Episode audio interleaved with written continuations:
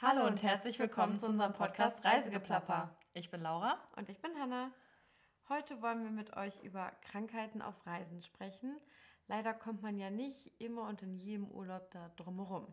Deswegen dachten wir uns, wir werden ein bisschen darüber reden, was wir so alles für Leidensgeschichten auf Reisen haben oder wie wir dem auch so ein bisschen entgegenwirken vielleicht. Mhm. Ich würde sagen, ich habe mir von einer Versicherung die Top 10 Krankheiten, die man auf Reisen bekommen kann, aufgeschrieben. Die hatten dann nämlich eine Liste veröffentlicht. Und das erste ist Magen-Darm. Ja, ich denke mal, jeder, der schon mal verreist ist, hatte das, glaube ich, auf irgendeiner Reise, würde ich fast behaupten. Vielleicht jetzt, ja, okay, jeder wahrscheinlich nicht, aber von denen, die viel reisen, zumindest schon. Ah, ich meine, das kann ja unterschiedliche Ursachen haben. Ich glaube, so eine ganz klassische Geschichte, mit der jeder schon mal zu kämpfen hatte, der vor allem so in die Ferne auch reist, ist sowas wie Lebensmittelvergiftung. Du hattest auch schon mal eine Lebensmittelvergiftung, mhm. oder? Ich hatte die dieses Jahr bestimmt schon zwei oder dreimal jetzt auf meiner großen Reise. Mhm. Das ähm, ja, war wirklich, wirklich unschön. Also das erste Mal war dann, gut, einmal hatten wir ich hatten wir Verstopfung, glaube ich sogar beide. Und das andere Mal war dann dieses Soft. Also ich hatte eigentlich danach geguckt, mhm. dass der Laden ganz anständig aussah, aber irgendwie offensichtlich dann doch nicht. Da hatte ich echt lange Spaß mit. Ja. Ich hatte, glaube ich, mm, also zweimal zumindest was, wo ich auf jeden Fall sage, das war eine Lebensmittelvergiftung. Ich meine, oft weiß man ja nicht, ob das jetzt von was anderem kommt oder ob das jetzt wirklich eine Lebensmittelvergiftung ist. Bei mir war das erste Mal nämlich, da bin ich von Bali nach Kuala Lumpur geflogen und ich glaube, ich bin mir sogar ziemlich sicher, dass das Flugzeugessen daran schuld war. Da gab es nämlich sowas. Das war schon irgendwie nicht so optimal, obwohl es eigentlich in Ordnung wirkte. Aber ähm, meine Freundin hatte das Essen im Flugzeug nämlich nicht gegessen und sonst alles, was wir vorher gegessen hatten, haben wir uns geteilt. Und sie hat halt nichts und deswegen muss es daran liegen, eigentlich, würde ich jetzt mal behaupten. Und mir ging es so schlecht. Ich dachte schon wirklich, ich komme nicht mehr mit dem Fahrer bis zu unserer Unterkunft in Kuala Lumpur, weil ich da schon vorher alles voll kotze oder so. Und ich weiß noch, wir hatten so eine Ranz-Unterkunft. Das war, glaube ich, die schlechteste Unterkunft, die ich jemals auf einer Reise hatte. Und dann muss ich genau in so einer Unterkunft hier so eine Lebensmittelvergiftung bekommen. Und ich weiß, wir hatten so ein Zimmer ohne Fenster und nur mit so ähm, öffentlichen Toiletten. Und irgendwie war da aber Gott sei Dank niemand, aber ich weiß noch, aber ich habe da alles, alles voll gekotzt. Ich, hab da, ich musste ins Waschbecken kotzen, weil ich halt so ungefähr Durchfall und Kotzen gleichzeitig hatte. Und ich weiß noch, das hat dann gar nicht so richtig abgespielt. Ist voll, voll eklig jetzt, aber ich meine, wenn man sich jetzt die Folge Reisekrankheiten anhört, dann muss man auch damit rechnen, dass es hier eklig wird. Und ich weiß, und dann ging das gar nicht so richtig. Das war dann auch verstopft, das Waschbecken.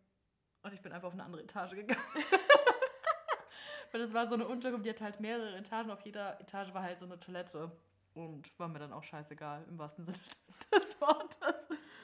Aber es war so schlimm, echt. Ja, mein allererstes Mal war auch in, bei mir auf Lombok und da war ich super froh, auch wenn es super gemein ist, dass ich nicht allein gegessen habe, weil eigentlich war meine Reisebegleitung satt und wollte nichts essen. Dann haben wir uns doch diesen Burger in diesem ekligen Laden geteilt und uns ging es so schlecht und wir hatten auch erst am nächsten Tag festgestellt, dass wir es beide hatten, weil wir immer so schön parallel abwechselnd gegangen sind, dass wir das nicht mitbekommen haben, dass der andere auch ist.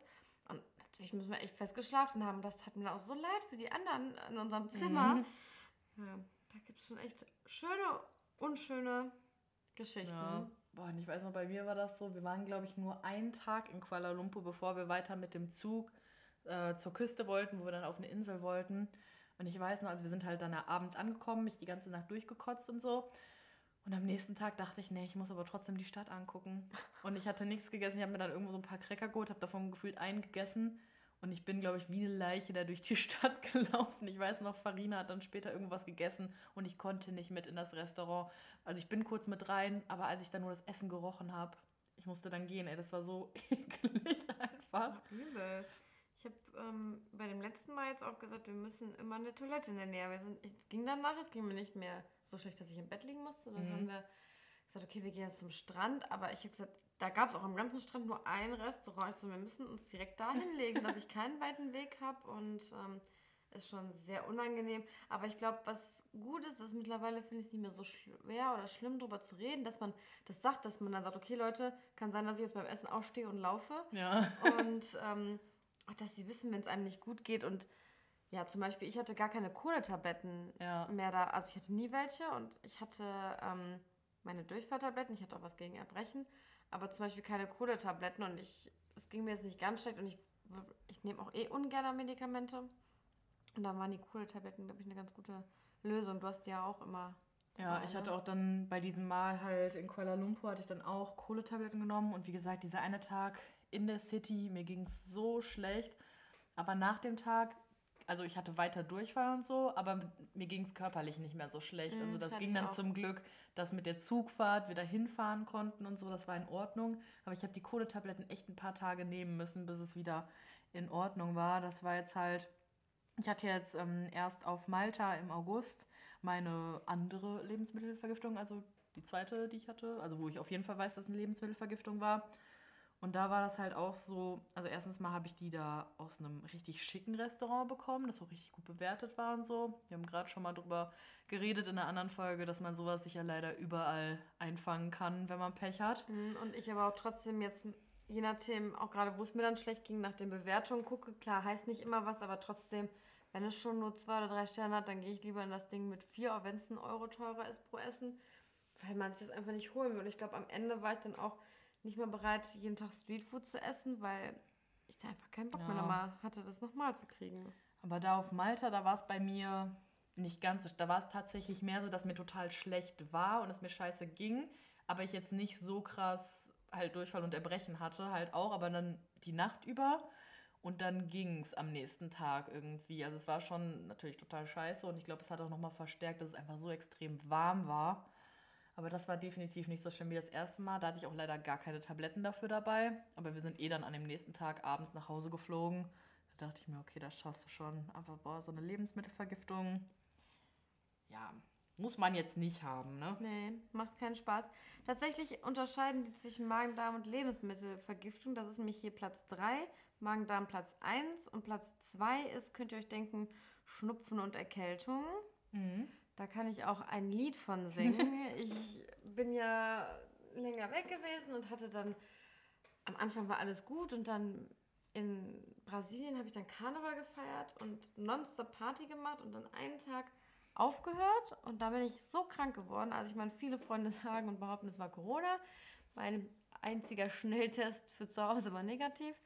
Deswegen glaube ich, dass es es nicht war. Aber gut, und auf jeden Fall hatte ich damit lange, lange zu kämpfen. Und ich weiß auch noch, in Bolivien bin ich dann, ne, Bolivien war das nächste Land, wo ich hin bin. Und dann bin ich da in die Apotheke gegangen, weil auch nichts geholfen hat. Und sie sagt, wollt mir eine Spritze geben. Ich so, ich nehme doch jetzt keine Spritze bei einer Erkältung. Und dann hat sie mir stattdessen dann so Riesenpillen gegeben, die ganz, die waren durchsichtig und dann mit ganz vielen kleinen bunten Pärchen gefüllt, wo ich auch dachte, So eine Kapsel, meinst du? Mhm, keine Ahnung, was es ist. Ja, da hatte ich auf jeden Fall damit lang zu kämpfen und dann war ich auch ungefähr einen Tag gesund. Dann bin ich nach Peru und in Peru wird es auch eine extra Folge geben. Da ging es mir auch nicht so gut und ich war halt einfach schlecht drauf und bin deswegen krank geworden.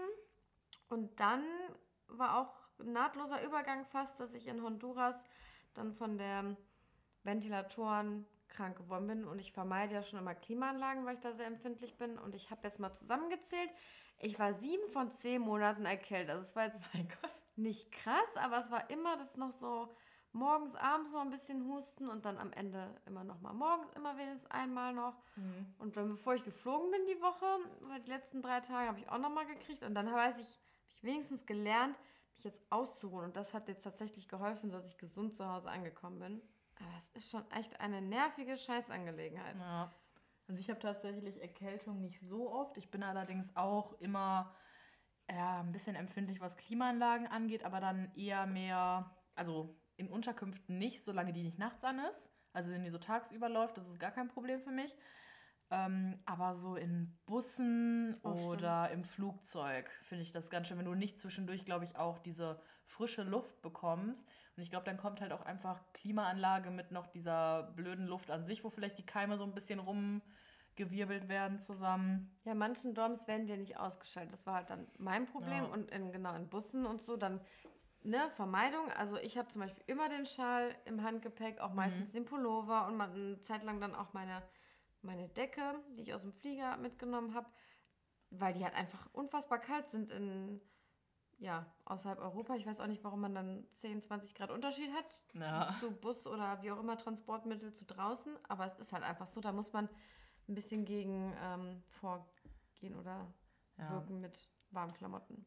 Das stimmt. Aber wo wir jetzt noch in der Richtung Erkältung sind, ich hatte ja, als ich jetzt im Winter diesen Roadtrip gemacht habe durch Österreich, Deutschland, Liechtenstein und Slowenien, hatte ich ja passend genau zu Beginn des Roadtrips, also noch von zu Hause, mir irgendwie eine Halsentzündung geholt.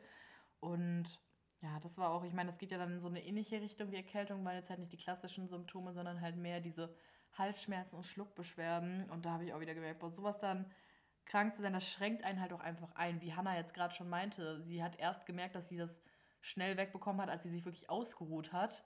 Aber man will sich ja auch nicht unbedingt dann so krass ausruhen, wenn es halt einem nicht so schlecht geht. Ja, beziehungsweise im Urlaub hat man auch keine Zeit dafür. Gut, ich war ja lange weg, aber trotzdem hatte ich so viel, was ich sehen Ja. wollte und dann, dann ist es Ausruhen schwer und auch wenn du dann ne, einen Dorm hast, wo dann die ganze Zeit Leute am Wuseln sind, da ist halt auch nicht viel mit Ausruhen oder Ja. nicht so gesund richtig ausruhen. Deswegen auf jeden Fall, als ich da die Halsentzündung hatte, habe ich halt auch das gemacht, was man nicht machen soll, wenn man krank ist. Ich habe es einfach ignoriert und habe einfach weitergemacht. Aber wir waren halt auch nur vier Tage da und ich dachte mir so, boah, das hältst du jetzt durch. Habe mir da ein paar Halstabletten reingekloppt, abends Tee getrunken. Aber tatsächlich war das dann auch am letzten Tag schon wieder fast weg. Ich habe es irgendwie nachts dann auch ausgeschwitzt. Ich hatte bestimmt Fieber oder so. Aber ja, ich habe es überlebt. Ne? Gibt, gibt Schlimmeres. Gibt Schlimmeres, richtig. Der nächste Punkt ist nämlich dann Platzwunden, Knochenbrüche, Verstauchungen. Und da habe ich ja gar nichts von bisher gehabt. Nee, also nicht auf Reisen zumindest. Du hast gemeint, dein Steißbein war damals verstaucht. Stimmt, das habe ich komplett vergessen. Oh mein Gott. Oh mein Gott. st- Ey, das habe ich total vergessen. Am allerersten Tag ist Ja. Laura am Stein ausgerutscht. So Und in Costa Rica, wir waren bei so Wasserfällen und sind da über so Steine halt gelaufen. Und der war irgendwie rutschig und ich bin ausgerutscht und ich bin volle Kanne halt auf den Hintern geflogen. Und ich weiß noch, wir waren am Ende, wenn ich, als ich nach Hause geflogen bin, vier Wochen später, tat es immer noch weh. Also Und- es war locker irgendwie, also geprellt auf jeden Fall, wenn nicht irgendwas Schlimmeres, weil ich wusste noch am Anfang, ich konnte wirklich gar nicht sitzen im Taxi. Ich saß immer so, so schräg, dass man nur so auf Mhm. einer Arschbacke sitzt, anstatt halt so wirklich auf dem Steißbein oder so.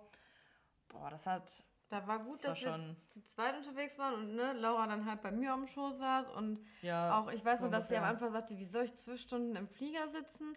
Und wir waren ja auch tatsächlich ein bisschen eingeschränkt. Also ich glaube, wir hätten schon so ein Rafting oder so mit, dem- mit dem Boot Ja. gemacht. Das ging halt alles gar nicht für Laura. Aber das ging halt, das war ja allein auch schon bei so dollen Wanderungen oder so. Wir waren ja kurz danach in La Fortuna, wo wir die Wanderung da zu dem äh, Vulkan oder was war das?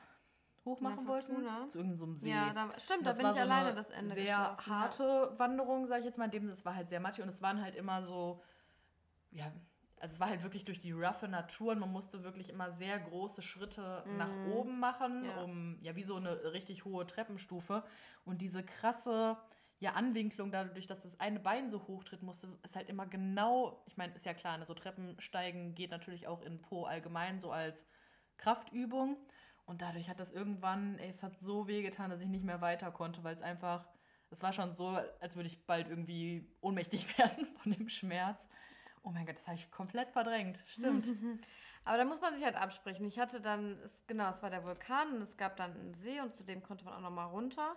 Und wir hatten uns dann, ich weiß nicht mehr, eine halbe Stunde, Stunde geeinigt, die ich noch weiter raufgehe, weil Laura, ich habe auch gesagt, es ist nicht mehr weit, aber Laura konnte halt nicht mehr. Aber ich war halt so Und nah der Weg dran. wurde halt auch nicht einfacher. Also es wäre nur noch schlimmer für mein Steißbein, glaube ich. Ja, und dann bin ich halt worden. alleine hoch. Wir haben eine Zeit vereinbart. Dann bin ich halt gucken gegangen, hatte keine Zeit mehr, halt noch runter zum See zu gehen und bin halt dann zurück. Da muss man sich halt absprechen, da gibt es ja Lösungen für. Und dann zu Platzwunden kann ich auch nur erzählen, dass auf den Philippinen, ich habe das Gefühl, fast immer in meinem Dorm war dann auch jemand, der eine Platzwunde vom Surfer, da hatte ich auch noch fast Angst. Mhm. Und ich meine, ich erinnere mich an die erste Stunde, da waren wir auch viel zu viele Leute im Wasser, wo ich Angst hatte, da Ja, da über die zu aufpassen. fahren, dass die Ja. über mich fahren.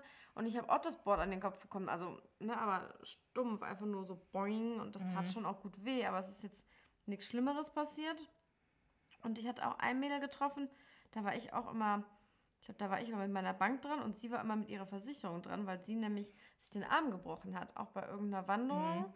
Und das macht dann keinen Spaß, wenn man das dann klären muss, auch gerade im Ausland. Da möchte ich mich nicht unbedingt immer operieren oder verbinden lassen. Und Ja. geht zwar alles, aber man muss halt echt gucken und sich selber auch einschätzen. Oder dann, dass Laura sich dann nicht zwingt, mit mir dann weiterzulaufen, sondern sagt, nee, jetzt hier und nicht weiter. ja, genau. Und weil das hätte es ja nicht besser gemacht. Dass man halt auch so ein bisschen auf den Körper einfach hört. Weil genau mit dem Steißbein habe ich immer gemerkt, immer einen Tag, nachdem wir so eine Wanderung, sage ich jetzt mal, gemacht haben, war es am nächsten Tag halt immer schlechter wieder mit dem Steißbein. Und das war, ich weiß auch noch, als ich zu Hause war, ich habe es bestimmt noch, also ich habe es bestimmt wirklich nach dem Tag, wo ich hingefallen bin, zwei Monate später habe ich es immer noch minimal gemerkt. Also danach dann zum Glück nicht mehr. Dann, ich musste also nicht mehr in Deutschland zum Arzt gehen, weil es, ja, wenn man schon merkte, dass es viel besser wurde. Aber ja, so direkt am ersten Tag war echt ideal. Mhm. Als nächstes habe ich hier noch Reisekrankheiten. Da habe ich wenig bis gar nichts mit zu tun. Also ich weiß, dass ich meiner Freundin damals ins Phantasialand bei der Apotheke noch ein paar Reisetabletten geholt habe gegen halt Übelkeit auf Achterbahn und Mhm. ich dann halt die Reste dann einfach mal eingesteckt habe. Und es war mir tatsächlich, ja, einmal auf der Busfahrt total schlecht, aber da war auch das Essen vorher nicht in Ordnung. Da habe ich dann auch in Ja. den Bus gereiert. Und das andere Mal war auch ne, jetzt der letzte Magen-Darm- oder Lebensmittelvergiftung. Da ging es mir gar nicht gut und dann war da so eine Fähre. Aber das war irgendwie super ideal, weil es so Couches gab und da habe ich und die andere, die ich kennengelernt habe, die hatte Kopfschmerzen, super bequem und drauf geschlafen und nachher ging es uns deutlich besser. Und ich weiß, auf dem Rückweg war das so ein Mini-Boot mit Sitzen. Da habe ich gedacht, wenn ich mit dem hergefahren wäre, hätte ich auch alles wahrscheinlich Mhm. Vollgereiert. Ken, hast du damit Erfahrungen? Ja, also ich habe tatsächlich zum Glück keine Reiseübelkeit, was jetzt so Schiff angeht oder auch im Flieger nicht. Und in der Regel in Bussen auch nicht. Das Einzige, was ich habe, ist, dass ich im Auto nicht irgendwie lesen kann oder aufs Handy gucken kann oder so. Du hattest diese Brillentest und Genau. noch irgendwie so Sachen. Ich hatte erinnere mir einmal, gibt es dagegen nicht so Akupressurarmbänder, die drücken dann auf so einen bestimmten Punkt am Handgelenk, der das halt irgendwie so ein bisschen eindimmt. Und das hat tatsächlich geholfen. Was allerdings noch besser geholfen hat, war so eine richtig komische Brille.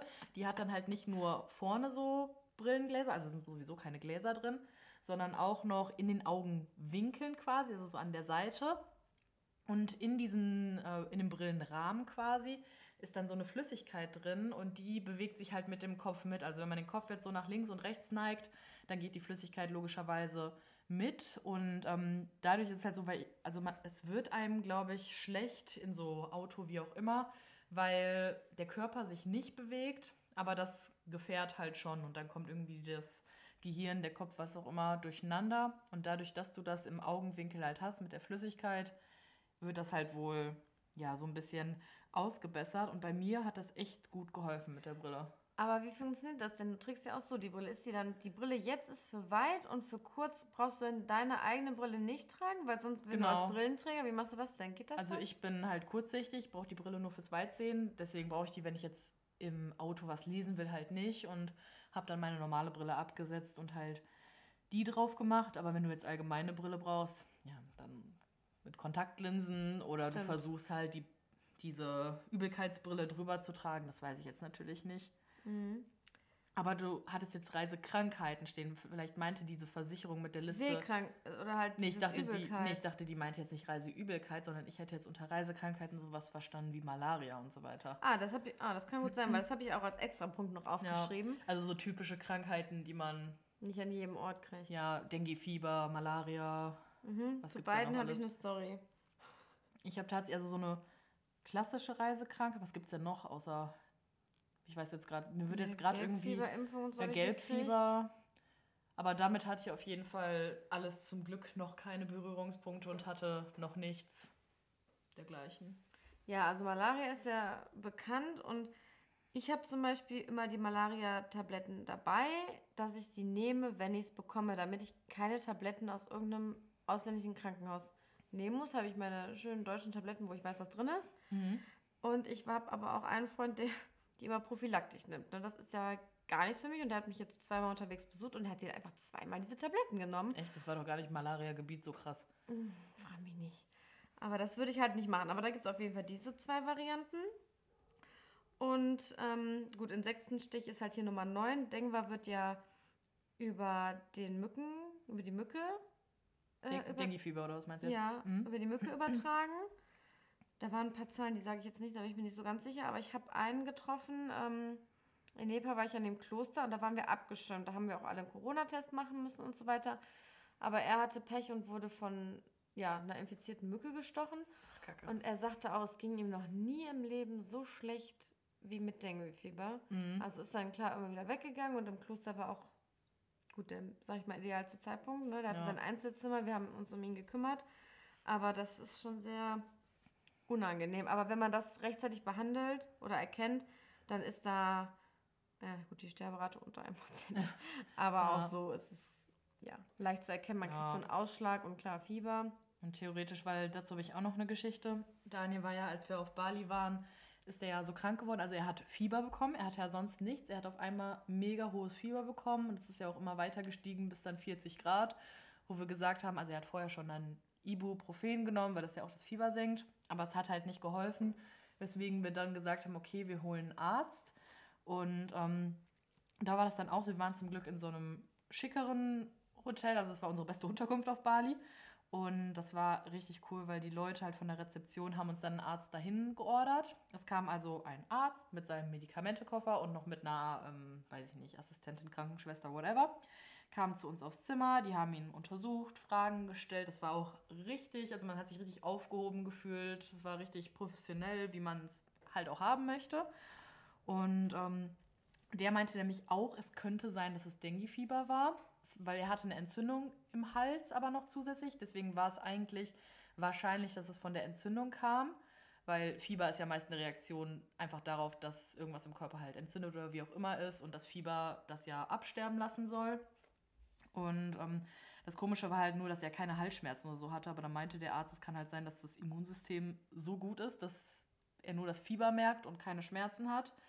Aber weil wir eben vorher in, äh, im Norden von Bali waren, so in den Bergen, wo es halt sehr feucht war, wo sehr viele Mücken waren und wo halt auch eher so Dengue-Fieber vorkommt, wenn man jetzt Bali betrachtet, meinte er halt, könnte das auch sein, weil er hatte nämlich auch erzählt, seine Frau war gerade dort, wo wir auch waren und ist mit Dengue-Fieber zurückgekommen. Mhm. Wo wir natürlich auch so ein bisschen Bedenken hatten, aber der Arzt meinte auch so, dann hätte man eigentlich schlimmere Reaktionen und ganz schlimm ist es ja bei Dengue-Fieber, dass du auch irgendwie so aus Nase, Mund oder Augen bluten kannst. Uh. Voll gruselig. Aber ja, dann hat er halt Medikamente bekommen, also Antibiotika. Ibus hatten wir halt, die musste er noch nehmen und dann noch so ein Anti-Inflammatory, also irgendwas gegen die Entzündung. Und das ist so schnell runtergegangen, das Fieber. Also er war innerhalb von einem Tag war er wieder komplett fit, von 40 Grad mhm. quasi. Also schon nach ein paar Stunden war das Fieber weg. Und für das alles jetzt nur mal, falls ihr euch dafür interessiert, weil wir hatten natürlich eine Reisekrankenversicherung. Ähm, das heißt, du musst es ja dann erst vor Ort vorzahlen und musst die Rechnung dann später bei deiner Krankenkasse einreichen.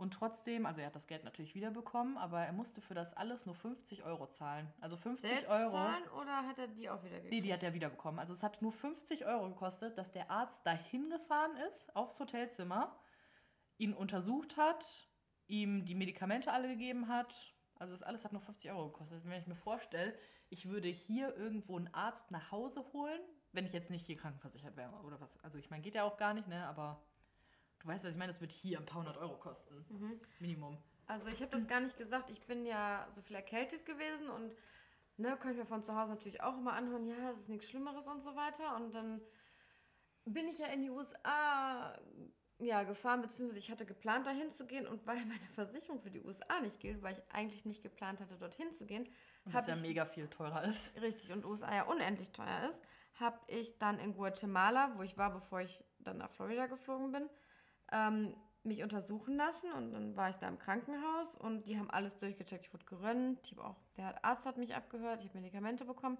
Gut, das waren aber, ich weiß nicht mehr, zwischen 100 und 200 Euro bezahlt und war dann auch alles in Ordnung, deswegen war ich dann fein. Und das, das, war ja auch Röntgen und so. Röntgen ist ja hier auch allein schon mhm. mega teuer, ne? Genau, und das habe ich aber auch alles problemlos von meiner Versicherung wiederbekommen. Ist halt echt gut. Also ich kann echt nur empfehlen, jeder, der länger ins Ausland geht, dass halt die normale ja Krankenversicherung nicht mehr gilt. Also ich glaube, das ist ja nur in Europa, dass unbedingt eine Auslandskrankenversicherung abschließen und nicht daran sparen, weil es ist auch, wenn man jetzt nur, also ich habe eine, die ist bis acht Wochen Ausland und das kostet, weiß ich nicht, elf Euro im Jahr. Mhm. Und klar, wenn man länger weg ist, kostet es natürlich deutlich mehr, aber daran würde ich echt nicht sparen. Mhm.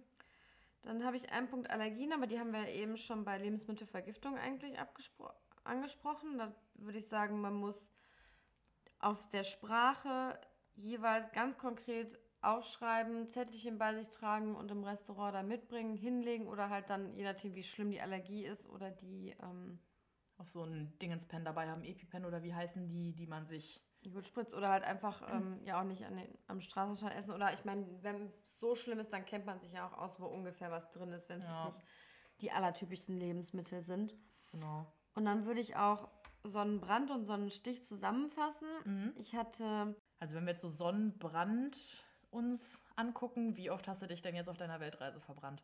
Einmal tatsächlich nur richtig krass. Also das war auch ein bisschen ärgerlich, weil ich hatte die Wanderung in Nepal gemacht und hatte dann nur meinen kleinen Rucksack dabei, aber natürlich Sonnencreme. Aber am ja, letzten vollen Tag haben wir dann beschlossen, die Rucksäcke in der Unterkunft zu lassen, nur das Nötigste ja. mitzunehmen, weil wir so weit liefen. Ja, und da wir mitten in der Nacht losgelaufen sind, wo es dunkel und kalt war, habe ich die Sonnencreme nicht eingepackt. Ach, und auf dem Rückweg dachte ich mir schon so, oh no, das wird heiß, ich glaube, ich verbrenne, aber ich hatte ja keine Möglichkeit so, ne? Mhm. Ich meine, ich hätte natürlich irgendwelche Leute wahrscheinlich ansprechen müssen nach deren Sonnencreme. Aber ich weiß, dass wir nachmittags schon echt weit auf dem Rückweg waren und man noch nicht viel gesehen hat, aber in der Unterkunft, boah, war ich verbrannt. Und ne, Gesicht ist sowieso unangenehm. Ich konnte kaum schlafen. Ich schlafe halt auf der Seite. Ja, auf der Seite. Ja. ja, schlafe auf der Seite. Und dann habe ich mich auch gepellt und ich war so glücklich über meine wunderschöne Bräune und ich hatte so Flecken.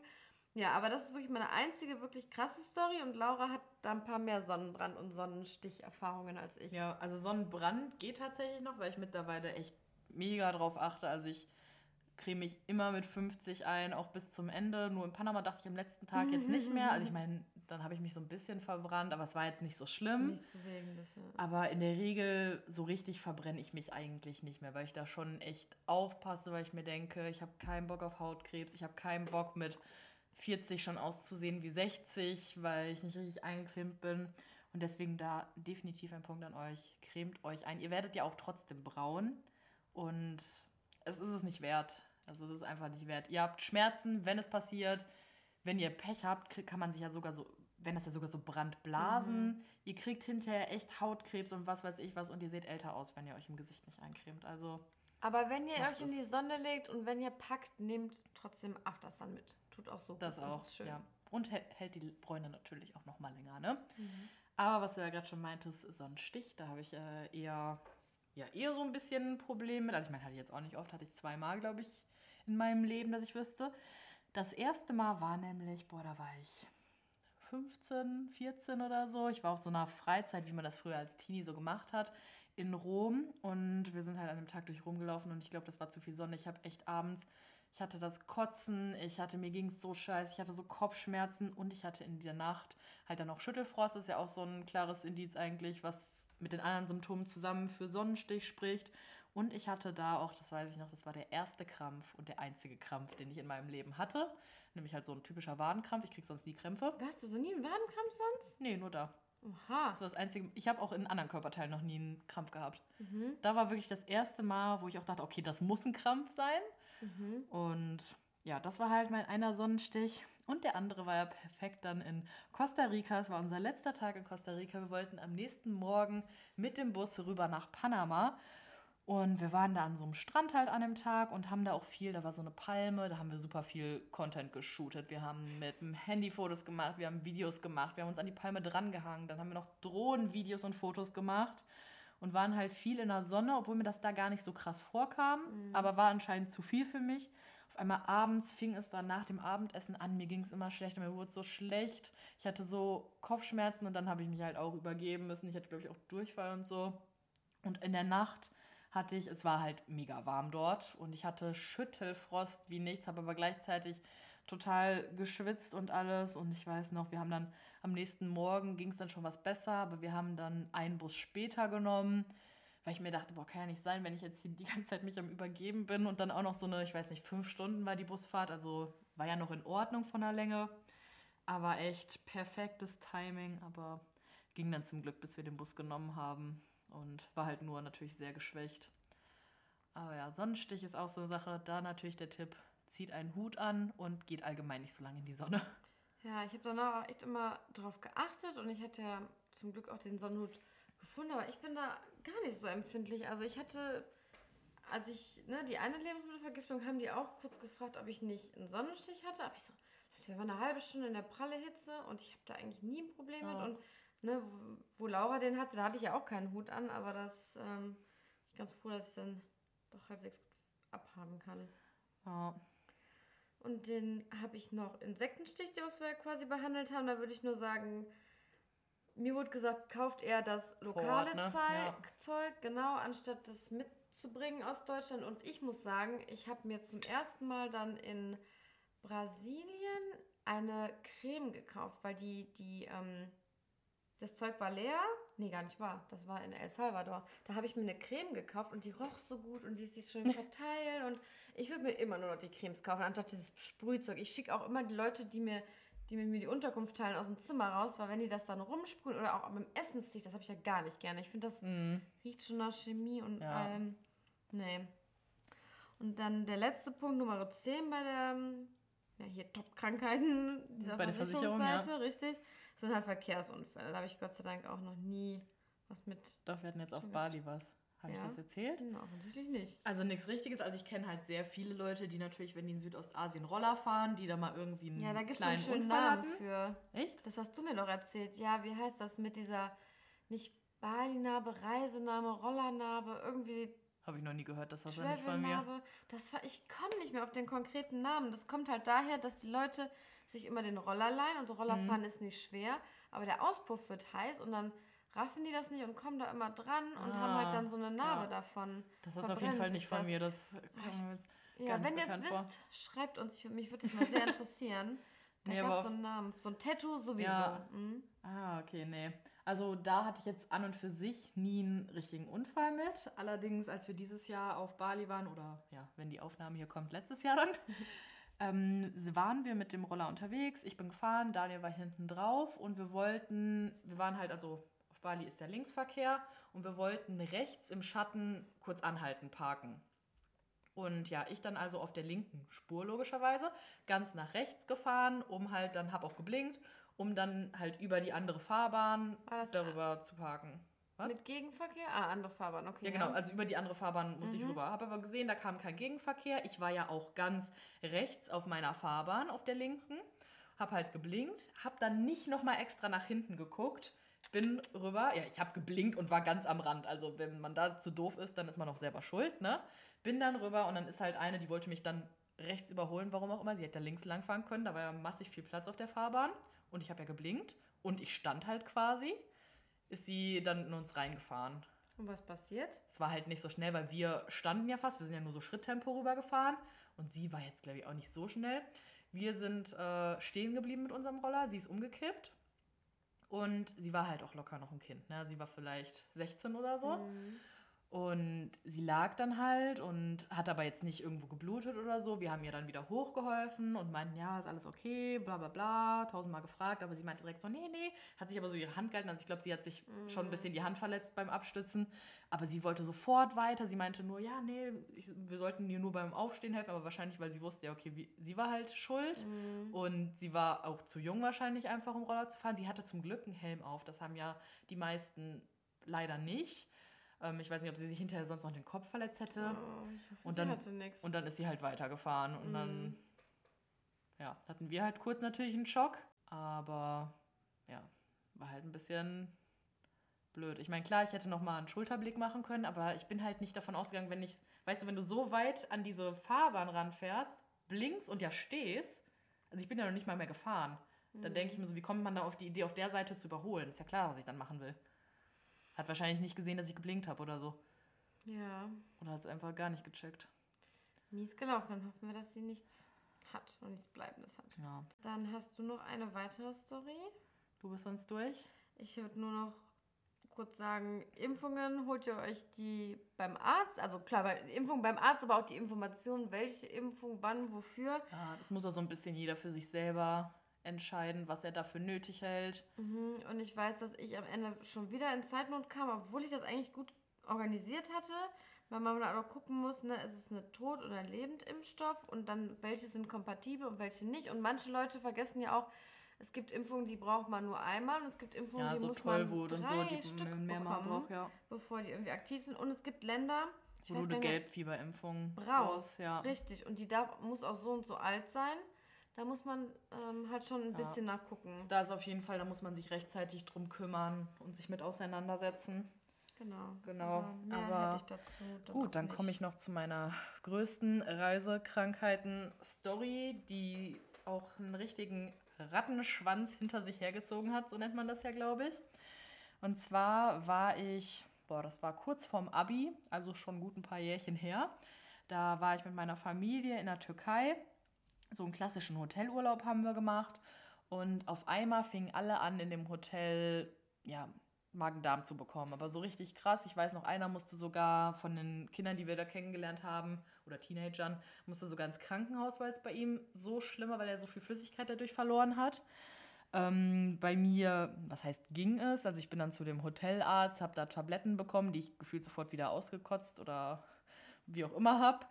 Und ich weiß noch, ich lag, glaube ich, echt fünf Tage auf dem Zimmer flach, konnte nichts machen, habe durchgehend gekotzt und Durchfall gehabt. Also es war das Schlimmste, was ich so an Magen-Darm-Infekten hatte. Und ich wusste dann später auch, warum es das schlimmste Mal war.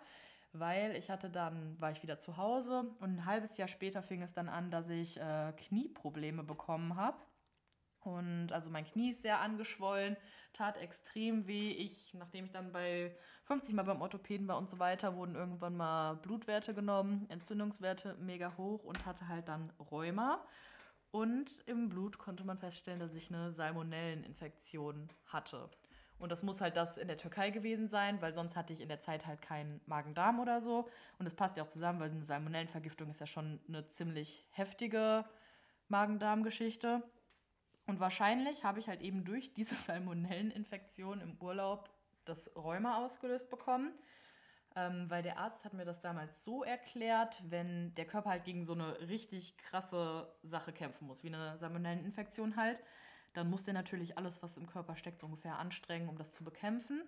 Und dann ist es halt oft so, dass wenn der Erreger, das Bakterium, wie auch immer, weg ist, der Körper das nicht schnell genug checkt, dass das schon bekämpft wurde, noch weiter kämpft und dadurch, dass es halt nichts mehr zu bekämpfen gibt, wie halt eben diese Salmonellen, richtet er sich halt dann gegen körpereigene Strukturen. Und dadurch wurde halt bei mir dann die Gelenkhaut abgestoßen, in Anführungsstrichen.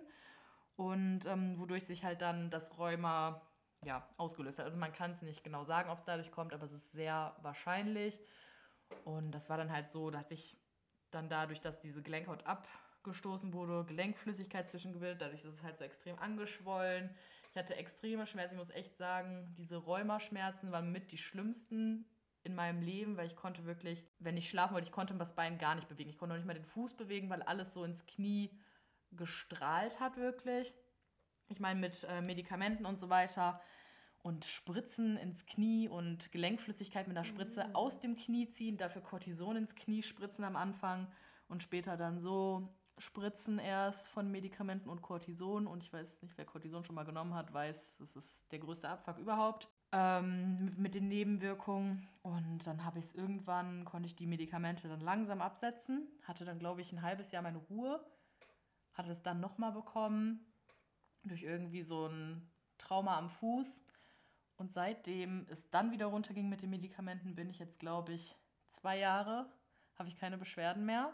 Ich merke es allerdings immer noch, dass wenn ich, ähm, das habe ich zum Beispiel in Panama und Costa Rica öfter gemerkt, wenn es da sehr große Luftfeuchtigkeit war und sehr heiß war, dass ich dann halt schnell meine, also ich hatte das vor allem im Knie und im Fußgelenk, dass ich das da drin merke, dass es halt schnell wieder weh tut. Jetzt nicht doll unbedingt, aber ja, ich merke halt schon einfach, dass ich da was hatte und dass es immer wieder irgendwie mal so ein bisschen Schmerzen bereitet.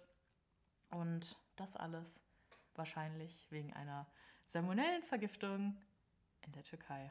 Das ist ja echt übel scheiße. Aber konntet ihr, habt ihr von denen, ja, was heißt was bekommen, aber konntet ihr da was machen und was sagen? Und kann man ja auch nie verhindern, ne? Kann halt, ja. kannst nichts machen, ne? Aber wahrscheinlich ja, war das auch nicht, also Salmonellenvergiftung holst du dir ja meist eher durch Lebensmittel auch. Das ist ja eine spezielle Form von einer mhm. Lebensmittelvergiftung meist. Aber da war das wahrscheinlich so, dass es irgendwas war, was ins Meer gekommen ist. Also ich glaube, da ist irgendwas ins Meer gelaufen von mhm. irgendwas. Also hieß es auf jeden Fall, wir wussten es natürlich nicht genau. Das Hotel hat es natürlich auch irgendwie nicht zugegeben. Mhm. Das war dann mhm. mehr so gerüchtmäßig. Und aber es waren wirklich, ich glaube, also von denen, wir waren noch mit einer anderen Familie da und unsere Familie hatte das noch der Vater von meiner Freundin, aber nicht so stark. Aber von, weiß ich nicht, wie das halt so als Teenager ist, man lernt in so einem Hotel dann so eine Clique kennen. Davon hatten das richtig viele und ich glaube allgemein im Hotel, bestimmt ein Drittel des Hotels hatte zumindest ein bisschen was bekommen. Und das kann ja nicht vom, ja doch, kann auch vom Essen sein, aber ich glaube, das war halt irgendwie was anderes. Aber schon, schon krass irgendwie, ne? Ja, echt übel. Das lässt mich echt zweifeln. Da muss man echt aufpassen. Aber kannst du auch nicht machen. Dann lässt sich nicht verhindern. Kannst ja. Aber auch alleine, dass das halt dann so, so Rheuma oder sowas auslösen kann. Da hätte ich halt vorher nicht im Traum dran gedacht, dass sowas überhaupt Mhm. geht, ne? Und was ist jetzt auch echt so eine dumme Infektion, das hat sich über Jahre gezogen alles. Ja, das, das war so meine, meine schlimmste Reisekrankheiten-Story. Okay, aber jetzt sind wir alle gesund und munter. Und bleiben es hoffentlich. Klopf auf Holz. Deswegen, heiter weiter. Und bleibt auch gesund.